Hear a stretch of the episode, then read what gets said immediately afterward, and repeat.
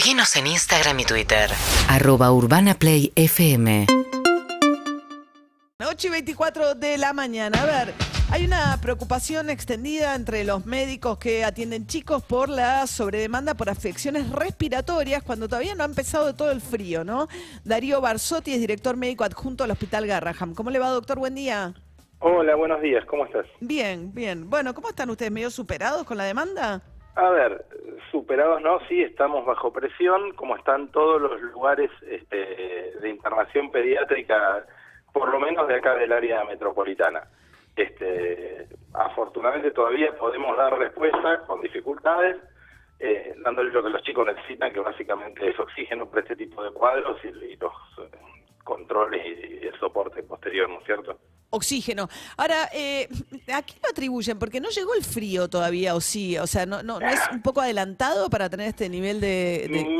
Mira, es esto que te voy a decir es totalmente conjetural, digamos, son distintas conjeturas porque todavía no está terminado de estudiar. La verdad es que estos cuadros de aumento de respiratorio después de la pandemia se están dando de manera eh, distinta a lo que hacíamos, lo que pasaba habitualmente. Habitualmente nosotros esperábamos un aumento que llegaba cerca de la semana 24 del año, lo que nosotros llamamos semana epidemiológica. Este año estamos un 25% por arriba ya en la semana 20. Pasó también en el hemisferio norte, puntualmente en Estados Unidos, donde hubo un aumento al fin del verano, totalmente inexplicado. Eh, yo te puedo dar mil teorías, pero son eso, son teorías. Si tiene que ver con la pandemia, si tiene que ver con eh, que las madres no se infectaron y por tanto no les pasaron inmunidad a los hijos, pero son ¿Las madres no se-. Claro, a ver, cuando una mamá tiene un cuadro de estos por estos virus, en general virus ideal respiratorio, pasa anticuerpos a través de la placenta. En el último trimestre le pasan un montón de anticuerpos. La, la mamá al, al nene a través de la placenta. Es como que Al la- no- a- al estar encerrados, digamos, por la pandemia, no se contagiaron esas madres y entonces no generaron esos anticuerpos. Sí, son, son conjeturas igualmente, eso lo tiene que terminar de decidir quienes Sí, claro. son los epidemiólogos, pero sí, son algunas de las conjeturas que se manejan. Pero son chicos tan chiquitos, o sea, los que están teniendo estos cuadros son como hijos de la pandemia o... En general, en general, la bronquiolitis es una enfermedad, por definición, de menores de dos años y que Ah. tiene los cuadros que requieren internación por debajo de seis, tres meses.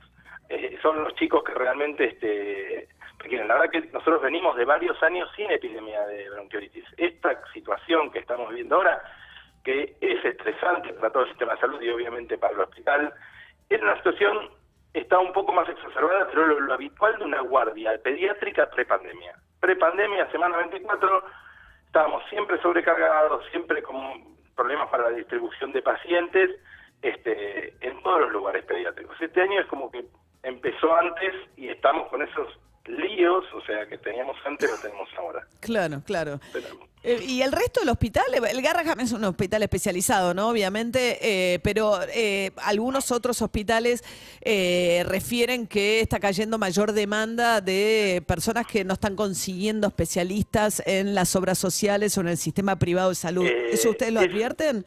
Sí, eso lo advertimos. De hecho, un porcentaje no menor de chicos que tenemos en la guardia son chicos con cobertura de obra social. No es que o preparan, no es que son nada más chicos sin cobertura. Igual una, una aclaración, María, eh, perdóname, pero No, sí, sí. este, el el Garrahan no es un hospital especializado, es un hospital que se dedica a patología de alta complejidad, pero no tenemos una sola especialidad. De hecho, es un hospital con guardia y puertas abiertas, con lo cual eh, Ah. tenemos una mezcla interesante acá dentro de, de la Ah, ah, yo pensé que era casos graves, digamos, de alguna manera, por decirlo, pero... Idealmente sí, pero tenemos de, de todo, siempre, digamos, de todo. Es cuando viene el pico de enfermedades respiratorias, un poco que tenemos que reorganizar la, la demanda. ¿Y ustedes sienten ahora más gente que llega con presta con cobertura de prepaga u obra social que en otros momentos?